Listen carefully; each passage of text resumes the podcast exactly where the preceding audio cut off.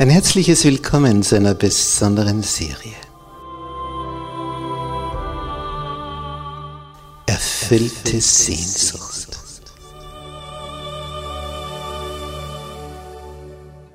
Die Welt der Bibel.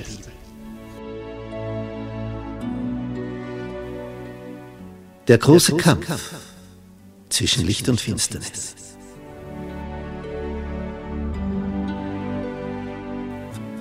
Vom Schatten zum Licht. Wir begeben uns auf eine spannende Zeitreise durch die letzten zwei Jahrtausende. Von der Auferstehung Jesu bis zu seiner Wiederkunft. Was da war, was da ist, was da sein wird. Wir betrachten die Geschichte mit neuen Augen. Wir lüften den Vorhang was sich hinter den Kulissen abgespielt hat, wer diese Spieler hinter den Kulissen waren, die Mächtigen, was ihr Beweggrund war, ihre Motivation, warum es zu diesem und jenem Ereignis kam, wie die große Reformation vor 500 Jahren und was die weltweit bewegt hat und was wir dadurch für die Zukunft zu erwarten haben. Es wird un unglaublich spannend. Bist du mit dabei?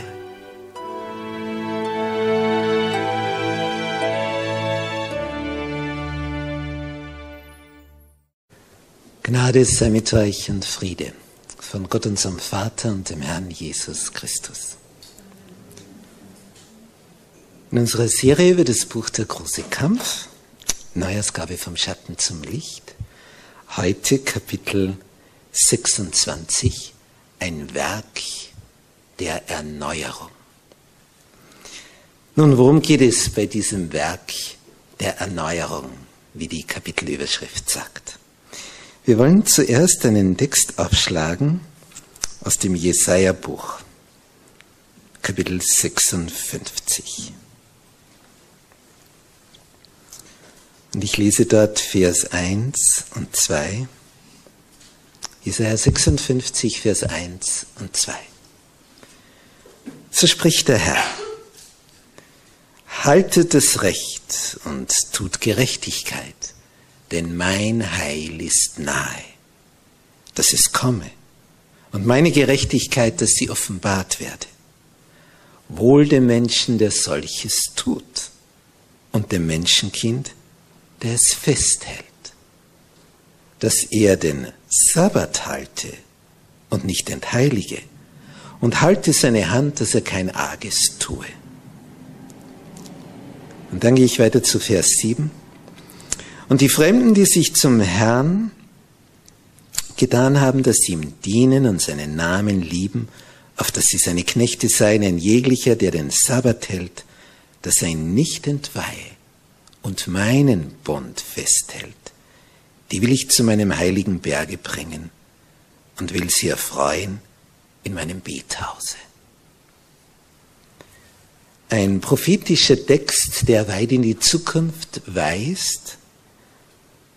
Das ist einerseits von denen die Rede, die den Herrn lieb haben und seinen Sabbat halten, und dann sogar noch die Fremden, die noch gar keine Ahnung haben, die daher zukommen. Auch sie will der Herr dass sie erfreut werden durch ihn in seinem Bethause. Das Werk der Erneuerung bezieht sich also auf eine Erneuerung der zehn Gebote, im Besonderen auf dieses eine Gebot, den Sabbat, der etwas erfahren hat, nämlich eine Veränderung im Laufe der Geschichte. Im selben Kapitel heißt es im nächsten Vers 8, der Herr, Herr, der die Verstoßenen aus Israel sammelt, spricht, ich will noch mehr zu dem Haufen derer, die versammelt sind, sammeln. Und hier heißt es in diesem Buch auf Seite 451, der große Kampf, hier ist das Sammeln der Heiden durch die Verkündigung des Evangeliums vorausgeschaut. Über die, welche dann den Sabbat ehren, ist ein Segen ausgesprochen. Es geht also weit in die Zukunft, dieser Text. Denn das Besondere ist ja, wenn wir an die zehn Gebote denken, nur in einem Gebot, nur in einem einzigen Gebot ist sowohl der Name als auch der Titel des Gesetzgebers vorhanden. Gedenke des Sabbattages, dass du ihn heiligest, denn in sechs Tagen hat der Herr Himmel und Erde gemacht. Der Herr, was ist sein Titel? Er ist der Schöpfer. In Offenbarung Kapitel 4 und dort im letzten Vers dieses Kapitels, bei dieser Thronszene, kommt ein Lobpreis von der himmlischen Regierungsmannschaft, die, die direkt um den Thron herum sind. Und was sagen die in Offenbarung 4, Vers 11? Herr unser Gott, du bist würdig zu nehmen Preis und Ehre und Kraft, denn du hast alle Dinge geschaffen und durch deinen Willen waren sie und wurden sie geschaffen. Du bist würdig, denn du hast geschaffen. Und ohne diese Schöpfung gäbe es uns ja gar nicht. Wir sind seine Schöpfung. Er der Schöpfer. Darum gebührt ihm die Würde der Anbetung. Und im Sabbattag wird genau daran gedacht. Es ist der Gedächtnistag für unsere Existenz, dieses Planeten und von uns als Menschen. Als dann später im Jahre 321 nach Christus durch Kaiser Konstantin dieser heilige Tag des Herrn per Gesetzesdekret in den Sonntag verändert wurde, das sogenannte Sonntagsgesetz, dann wurde oft argumentiert, ja, der Herr ist an einem Sonntag auferstanden. Und darum wurde dann auch Ostern gefeiert. Und wie oft feiern wir Ostern? Einmal pro Jahr. Aber der Gedenktag an die Schöpfung, der ist einmal pro Woche vom Herrn eingeführt in seinen Geboten. Gedenke des Sabbattages. Halte jeden siebenten Tag inne und sei dir bewusst, wem du deine Existenz verdankst, dass du diesen Sabbat erlebst. Denn hätte er dich nicht geschaffen, dann gäb's dich nicht, dann könntest du auch nicht innehalten und darüber nachdenken. Und das ist dieser besondere Dank, diese besondere Ehre, die ihm gebührt, dass wir es nie vergessen. Ich lebe, weil er mir das Leben gegeben hat. Und ich kann leben, weil er auf diesem Planeten Leben geschaffen hat. Pflanzen, Früchte, sodass ich mich ernähren kann. Weil was hilft mir das Leben, wenn ich nicht über meinen Mund entsprechende Lebensmittel zuführen kann? Sonst werden wir ja wieder gleich vergehen. Er hat uns also in mehrfacher Weise durch seine Schöpfung das Leben geschenkt. Nun ist es so, dass die päpstliche Macht mit Hilfe des römischen Kaisers diesen Sabbat also veränderte und so wurde dieses Gesetz, das vierte Gebot, seines Siegels beraubt. Das ist das göttliche Siegel, der Name und der Titel. Und die Nachfolger Jesus sind also berufen, dieses ursprüngliche Original, den Sabbat, wiederherzustellen. Dass diese Veränderung, die er im Laufe der Zeit erfuhr, dass sich dieser Tag verschoben hat vom Samstag, den Sabbat auf den Sonntag, dass das wieder zurückgeführt wird zu dem, was Gott geboten hat und nicht was ein römischer Kaiser geboten hat. Sonst folgen wir ja den Römern und nicht Jesus. Darum heißt ja auch diese Kirche, die dann vom Kaiser, vom römischen Kaiser gegründet wurde, römisch-katholisch. Und das römische Element ist das Sonntag. Das biblische Element Siehe die zehn Gebote in 2. Mose 20 und 5. Mose 5 ist das Sabbat. Und das ist das Werk der Erneuerung, zu dem sein Volk aufgerufen ist. In Kapitel 58 vom Propheten Jesaja, den wir gerade gelesen haben, heißt es dann, in Vers 12 und 13, Jesaja 58, Vers 12 und 13. Und es soll durch dich gebaut werden, was lange wüst gelegen ist. Und wirst Grund legen, der für und für bleibe. Und du sollst heißen, der die Lücken verzäunt und die Wege bessert, dass man da wohnen möge. So du deinen Fuß vom Sabbat kehrst, dass du nicht tust, was dir gefällt an meinem heiligen Tage, an den Sabbat Lust heißest, und den Tag, der dem Herrn heilig ist, ehrest, so du ihn also ehrest, dass du nicht tust deine Wege, noch darin erfunden werde, was dir gefällt, oder leeres Geschwätz, alsdann wirst du Lust haben am Herrn. Die zehn Gebote sind wie eine, eine Mauer. So wie früher eine Stadtmauer eine Stadt schützte, so schützen die zehn Gebote wie eine Mauer uns. Oder wie ein Geländer bei einem Balkon. Man kann natürlich auch über ein Geländer drüber steigen und Selbstmord begehen, wenn man vom zehnten Stock sich übers Geländer bewegt. Das Geländer ist da zum Schutz. Achtung, jetzt wird's gefährlich, jetzt naht der Abgrund. Und die zehn Gebote sind ein Schutz, ein Geländer. Bis daher und nicht weiter. Und jetzt ist da eine Lücke hineingerissen, weil der Sabbat verändert wurde. Und Gott gebietet seinem Volk, diese Lücke zuzumauern. Das ist das Werk der Erneuerung. Wiederherstellung des Sabbats. Wiederherstellung seines Gebotes, dass man da wohnen möge. Diese Lücke soll verzäunt werden. Dieser Zaun, durch den man da jetzt hinausgegangen ist, soll wieder frisch, neu hergestellt werden. Denn diesen Sabbat feierte schon ein Adam im Garten Eden und dann, als er aus dem Garten draußen war. Die ersten wie Abel bis zu Noah, Abraham, Jakob, alle hielten sie den Sabbat. Und als Gott sein Volk aus Ägypten herausführte durch Mose und sie in der Wüste versammelte, lehrte er sie noch einmal seine zehn Gebote und gab ihnen eine Abschrift, was in der himmlischen Truhe, im himmlischen Heiligtum, im Allerheiligsten aufbewahrt ist. Und daran merkt man schon die Dimension. Im Himmel ist es aufbewahrt, auf Erden die Abschrift. Der Feind der Gerechtigkeit bewirkte die Veränderung. Wir haben ja einen Erzfeind, einen unsichtbaren. Und den ärgert es, dass es ein Gebot gibt, wo du jeden siebenten Tag darüber nachdenkst und innehältst. Oh Gott, wie groß bist du? Du hast alles geschaffen. Du hast mich geschaffen. Dank sei dir.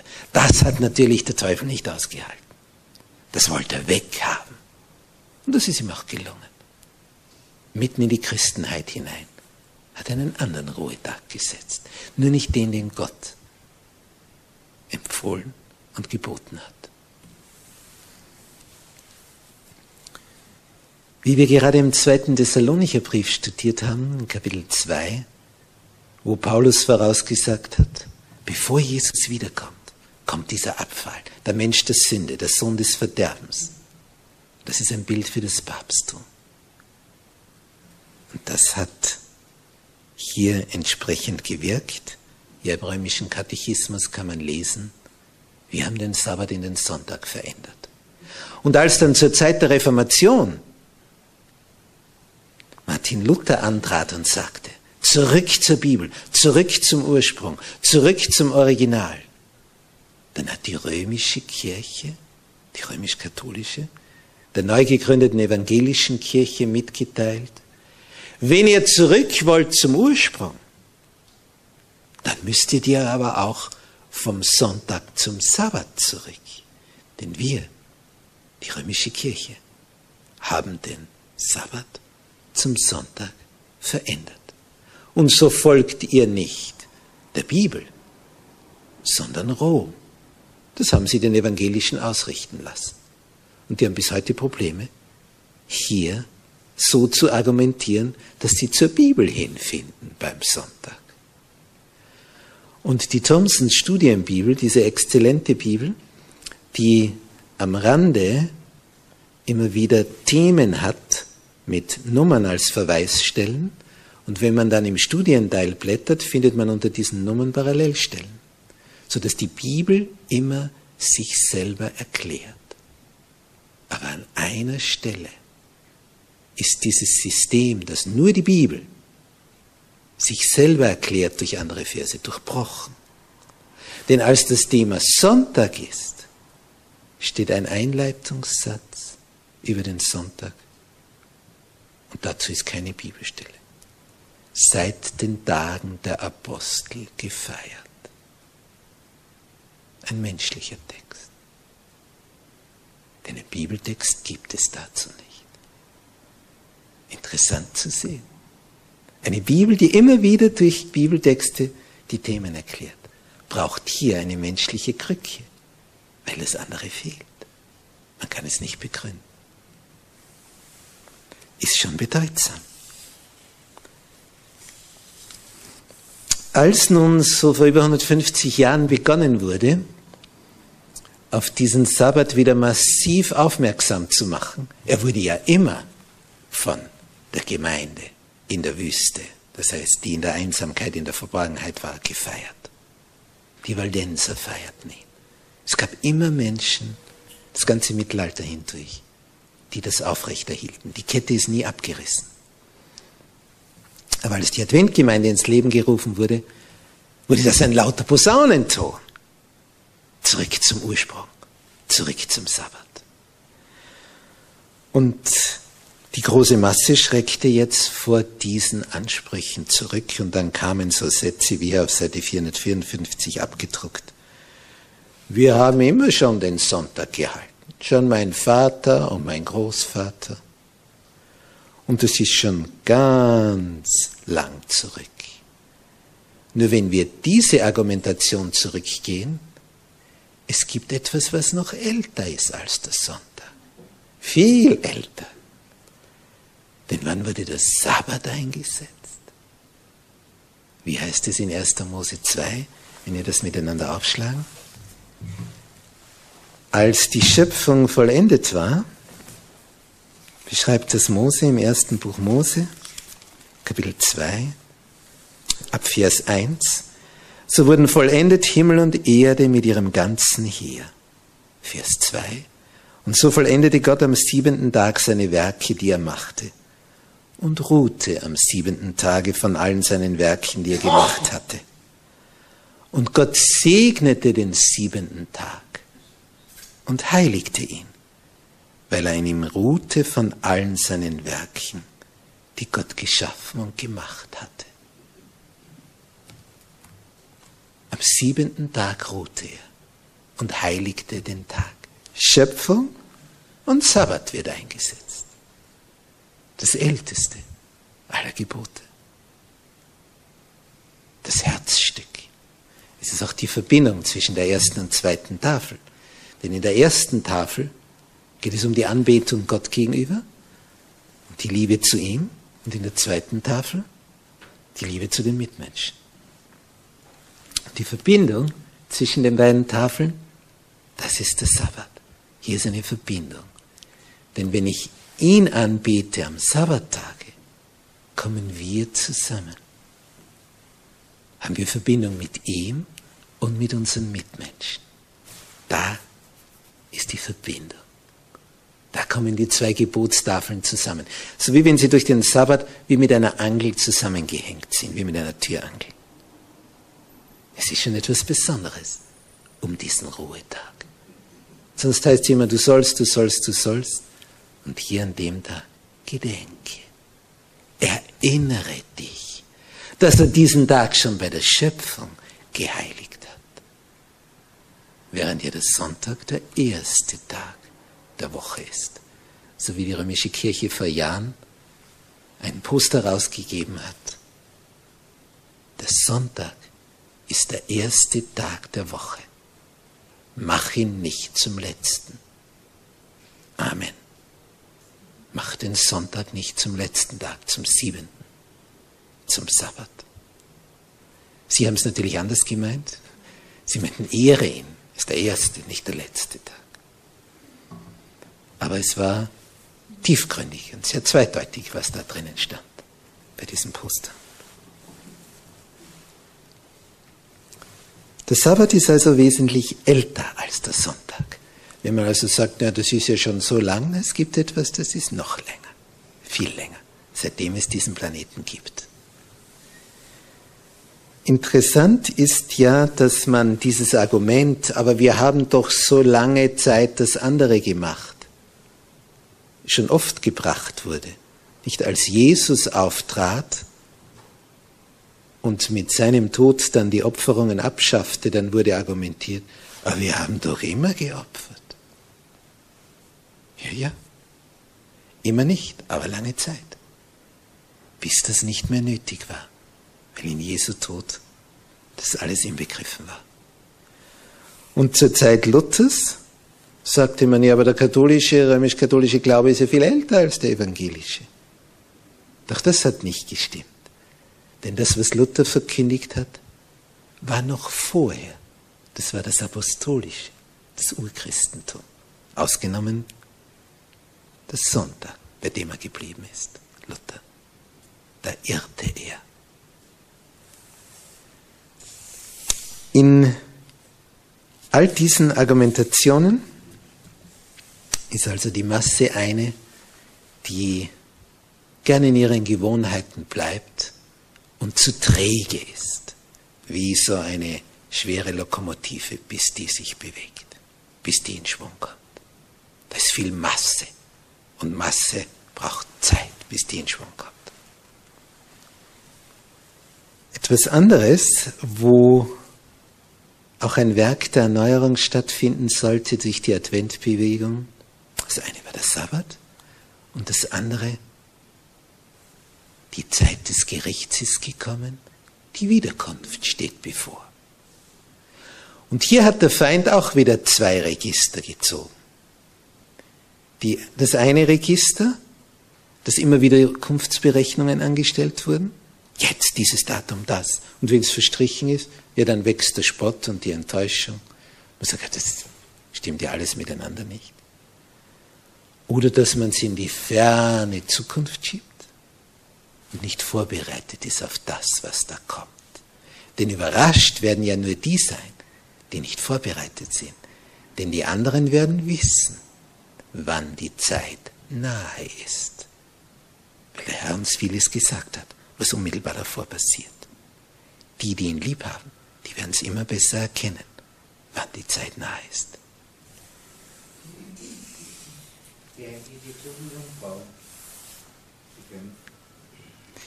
Es lag nicht im Willen Gottes, heißt es hier auf Seite 457, dass Israel 40 Jahre in der Wüste umherziehen sollte. Er wollte die Israeliten unmittelbar ins Land Kanaan führen. Nicht, wenn man sich das überlegt, die wandern da 40 Jahre durch die Gegend.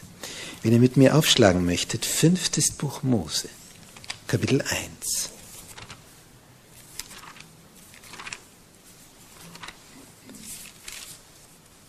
Da sind sie nun, die nächste Generation, an der Grenze angekommen.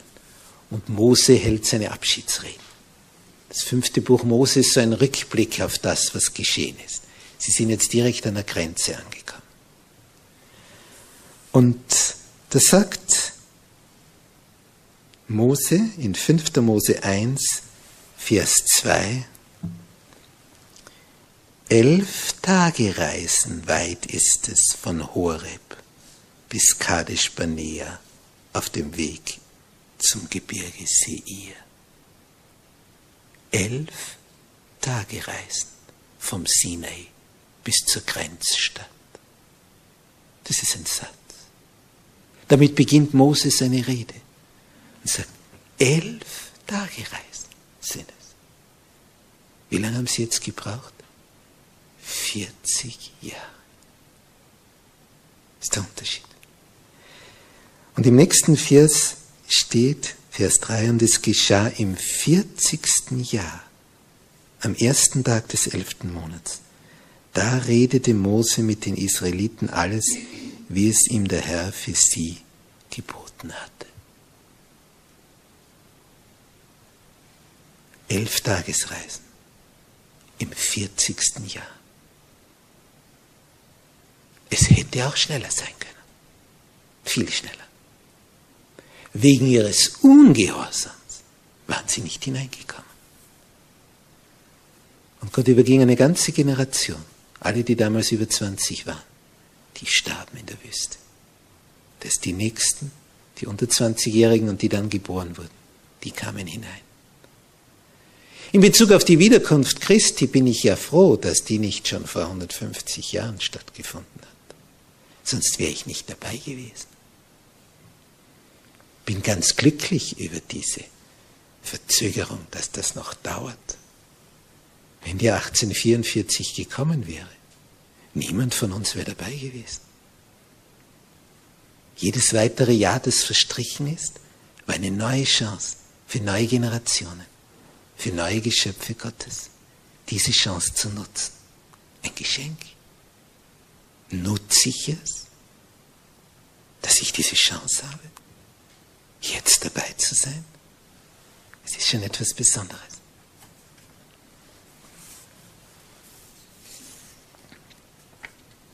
Übrigens, dieser Text, den hat Paulus erwähnt im Brief an die Hebräer, Kapitel 3, Vers 19.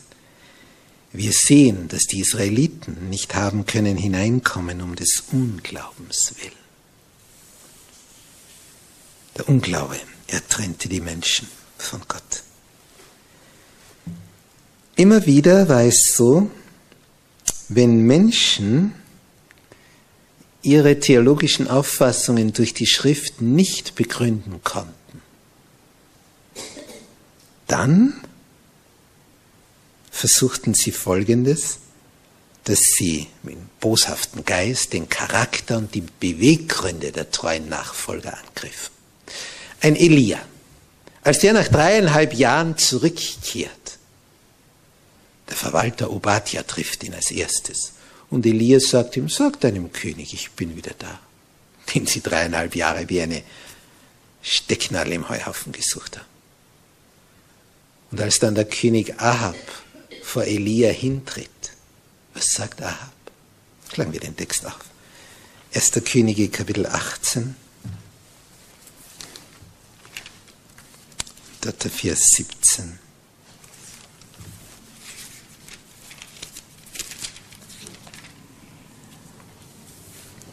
Erstes Königsbuch, Kapitel 18, Vers 17.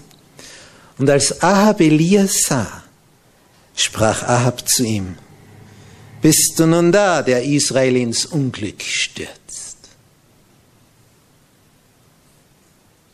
Wer ist der Schuldige? Warum war denn diese ganze Trockenzeit gekommen? Sie hatten nämlich Baal als Schöpfergott angebetet. Baal ist der, der Regen gibt. Und dann hat Gott das so geregelt, dass er gesagt hat, okay, wenn es der ist, ja, dann betet zu Baal. Dann werden wir sehen, wie viel Regen der gibt. Und dreieinhalb Jahre kam kein Tropfen. Elia hat Israel ins Unglück gestürzt. Es war der Baalskult, den der König mit seiner Königin, der Isabel, dass die als Programm im Volk eingeführt haben. Aber auf den anderen wird die Schuld geschoben.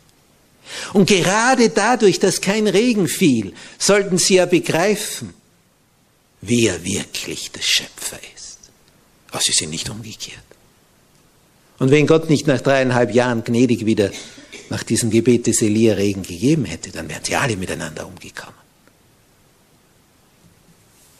Und Elia klärt das Ganze. Er sagt in Vers 18, nicht ich stürze Israels ins Unglück, sondern du und deines Vaters Haus, dadurch, dass ihr des Herrn Gebote verlassen habt und wandelt den Baalen nach.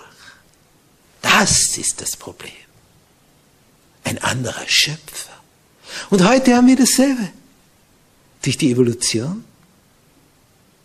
Es ist nicht mehr Gott der Schöpfer. Und der Teufel hat niemand erfinden können. Wen soll er als Alternative zum Schöpfer präsentieren? Also hat nichts das Ganze produziert. Aus nichts das Ganze. Und wenn wir zur Zeit des Propheten Jeremia uns das anschauen. Jeremia Kapitel 37. Jeremia war ja ein Prophet, der immer wieder warnte und voraussagte, wenn ihr so weitermacht, und speziell an die Führungsschicht, dann kommen die Feinde. Und dann wird Jerusalem den Erdboden gleichgemacht. Darum ändert euch. Haltet des Herrn Gebote, dann wird er euch schützen. Und die haben gesagt, hier ist des Herrn Tempel. Wir sind sein Volk. Was kann uns passieren? Der Herr wird doch nicht zulassen, dass sein Tempel geschliffen wird. Hat es zugelassen? Der Tempel wurde zerstört. Er wurde zerstört. Dann, als die Babylonier schon da waren, jetzt würde man denken, dass sie vielleicht jetzt begreifen, denn Jeremia hat gesagt, die, die kommen, die Babylonier, wenn ihr so weitermacht. Als sie dann da sind, sagt Jeremia, ergebt euch. Das ist jetzt das Beste. Wehrt euch nicht, verteidigt euch nicht. Denn die sind so lange um die Stadtmauer rundherum, bis ihr drinnen verhungert seid. Und irgendwann werdet ihr aufmachen. Dann kamen die Ägypter und die Babylonier hoben noch einmal den Belagerungsring auf, weil sie gegen das ägyptische Heer kämpften. Was die Israeliten noch nicht wussten, die Babylonier werden die Ägypter besiegen und dann kommen sie wieder zurück. Und dann wird Jerusalem wieder umzingelt. Und jetzt war aber eine kurze Zwischenzeit, wo es frei war, wo man raus konnte. Und da heißt es in Jeremia 37, Vers 11. Als nun der Chaldäer Heer von Jerusalem abgezogen war vor dem Heere des Pharao, die Chaldäer sind die Babylonier, denn sie kommen aus dem Lande Chaldäer. Es ist dort in Mesopotamien, im Zweistromland zwischen Euphrat und Tigris, dem heutigen Irak. Als die also jetzt weggezogen waren, Vers 12, wollte Jeremia aus Jerusalem herausgehen ins Land Benjamin, um mit seinen Verwandten ein Erbe zu teilen. Da ist also jemand gestorben und jetzt wird etwas aufgeteilt. Bei dieser Erbverhandlung soll er dabei sein. Und als er zum Benjamin-Tor kam, Vers 13, war dort ein Wachhabender mit Namen Jeria, der Sohn Shelemias, des Sohnes Hananias. Hanania ist auch ein Feind Jeremias und das ist jetzt der Enkel hier. Der hielt den Propheten Jeremia an und sprach, du willst zu den Chaldäern überlaufen. In dem Moment, wo der Jeremia beim Stadttor hinaus will. Überhaupt keine Rede davon. Jeremia warnt sein Volk vor denen. Der will doch nicht zu den Babyloniern laufen. Und Jeremia spricht zu ihm, das ist nicht wahr. Ich will nicht zu den Chaldäern überlaufen. Und was sagt der Wachhabende dort am Tor?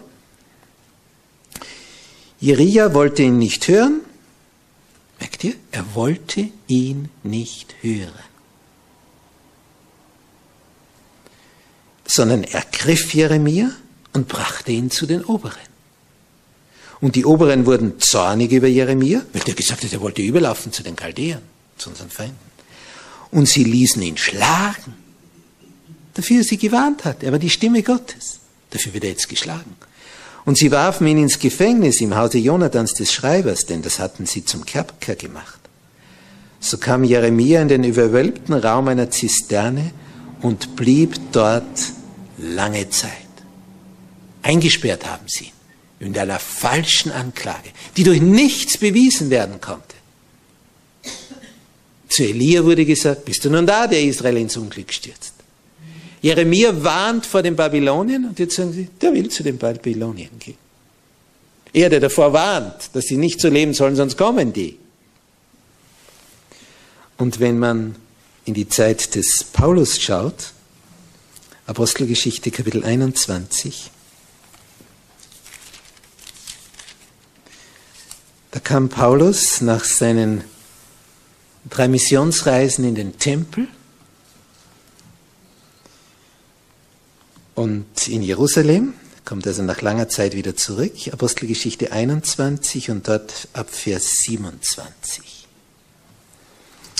Als aber die sieben Tage zu Ende gingen, sahen ihn, nämlich Paulus, die Juden aus der Provinz Asien im Tempel.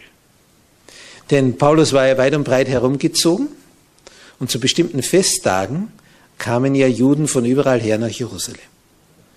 Und Paulus war ja in jedem Ort, wo er hingegangen war, wo eine Synagoge gewesen war, zu den Juden gegangen, hat dort gepredigt. Sein Gesicht war also bekannt, weit und breit. Darum war er der Rat der anderen Christen in Jerusalem, dass Paulus in den Tempel gehen soll, kein weiser Rat. Gott hatte den Rat nicht gegeben. Dadurch wurde Paulus viel schneller verhaftet, als es hätte notwendig sein müssen. Und als die ihn jetzt da sahen, im Tempel, erregten diese Juden das ganze Volk, legten die Hände an ihn und schrien, ihr Männer von Israel helft! Dies ist der Mensch, der alle Menschen an allen Enden lehrt gegen unser Volk, gegen das Gesetz, gegen diese Städte. Paulus, der das Wort Gottes erhöht, der das Gesetz Gottes erhöht, der gesammelt hat für Jerusalem, für die Gemeinde dort der für sein Volk sein Leben gegeben hätte, wenn sie es begreifen würden, dass Jesus der Messias ist. Das ist die Anklage. Gegen uns ist er. Und dann sagen sie noch eine Lüge, dazu hat er auch Griechen in den Tempel geführt und diese heilige Stätte entweiht. Ich habe keine Rede davon. Denn die mit ihm da mit gewesen sind, die waren beschnitten, waren Proselyten, und er hat den Tempel nicht entweiht. Keine einzige dieser Anklagen hat gestimmt. Paulus wurde gefangen genommen, war Jahre im Gefängnis deswegen. Falsche Anklage. Und so wird es auch am Ende der Zeit sein. Die Naturkatastrophen werden zunehmen. Die Hilflosigkeit der Wissenschaft wird auch zunehmen. Und die häufigste Antwort die dann Journalisten geben werden, wird in einem Achselzucken bestehen. Wir wissen auch nicht, was wir da tun sollen. Und die einzige Idee, die dann als Lösung erscheint, ist, wir müssen Gott wieder mehr ehren. Wir haben ihn beleidigt, weil wir seinen Ruhetag nicht gehalten haben, was stimmt. Aber sie meinen natürlich den Sonntag. Führen das Sonntagsgesetz ein in Zukunft. Um die Naturkatastrophen, die immer mehr sich steigern. Erdbeben Überschwemmungen, Trockenheit, Vulkanausbrüche, Stürme, gigantische Orkane, die alles hinwegfegen, Hungersnöte, Seuchen. Es wird die Not so dermaßen zunehmen, dass man nicht mehr weiß, was man tun soll. Und jetzt wendet man sich an Gott. Sonntagsgesetz als Beruhigungsbille für Gott. Schau, wir tun ja eh alles. Wir wollen ja eh deinen Ruhetag ehren, meinen Sie. Folge, die Naturkatastrophen steigern sich. Ja, jetzt denken Sie nach. Wir sagen Ihnen, weil es der falsche Ruhetag ist. Aber Sie wollen es nicht hören. Und dann sagen Sie, nein, das Problem ist, dass noch nicht alle den Sonntag halten. Weil es da noch Sabbatalter gibt. Falsche Anklage. Und wenn dann der Todeserlass kommt gegen die, die den Sabbat halten, dann ist das Ende dieser Weltgeschichte gekommen. Denn spätestens an dem Tag, wo das durchgeführt werden soll, spätestens da kommt Jesus wieder und holt uns aus dem Ganzen raus. Sein Volk, das sein Gebot hält, seine Gesetze. Beunruhigend und beruhigend zugleich. Er wird sich auf den Weg machen und sich einsetzen. So war es also immer dass die, die auf der richtigen Seite standen, von denen, die auf der falschen Seite standen, fälschlich beschuldigt wurden. Und dennoch hat das Evangelium sich den Weg gebahnt. Und so wird es auch am Ende sein. Gerade durch die falschen Anklagen werden ganz viele erstmals etwas über den Sabbat hören. Und gerade durch das Sonntagsgesetz wird man in der ganzen Welt über den Sabbat diskutieren. Der Herr hat uns aufgerufen, dass wir die sein sollen, die die Lücken verzäunen. Die Mauer, Lücke, die Bresche hineingeschlagen wird, dass wir das zumachen. Ein Werk der Erneuerung ist angesagt. Und bei dem, der sich damit beteiligt, bei dem ist Segen angesagt. Für immer und ewig. Amen. Unser Vater, der du im Himmel bist, Ehre und Anbetung sei dir dargebracht, du unser Schöpfer. Ja, du bist würdig. Du bist würdig angebetet zu werden, denn du hast alles geschaffen, auch uns. Hab Dank, o Herr, für diesen deinen Segen, für das Leben und dass du uns am Leben erhältst durch deine Kraft und Macht und Weisheit. Und wir bitten dich für diese Zeit, die da kommt, die so unendlich spannend wird, weil hier alles drunter und drüber gehen wird, wie damals zur Zeit des Elia. Und wieder wird es so eine dreieinhalbjährige Trübsalzeit sein, mit Naturkatastrophen noch und noch. Und dann dann wirst du zeigen, wer der Herr der Schöpfung ist. Wenn du, Herr Jesus, auf der Wolke kommst und deine Engel aussendest mit frohem Posaunenschall. Und wenn deine Engel uns einsammeln, oh, wie sehnen wir uns nach dieser Zeit, wo es dann kein Leid mehr gibt, keine wirtschaftlichen Nöte, keinen Tod mehr, keinen Abschiedsschmerz, keine Beziehungen, die zerbrechen. Wo dann Harmonie beginnt, für immer und ewig, in Liebe. Hab Dank, oh Herr, dass du alles unternimmst, dass wir dann dabei sind, wenn du kommst. Du wirbst um uns durch deine Liebe. Und wir wollen dir antworten und dir sagen, ja Herr, komm. Wir wollen für dich bezeugen und dieses Werk der Erneuerung durchführen, dass die Lücken verzäunt werden und dein Gesetz geehrt wird. Dir zur Ehre. Hab Dank, dass du uns dazu gebrauchst. Amen.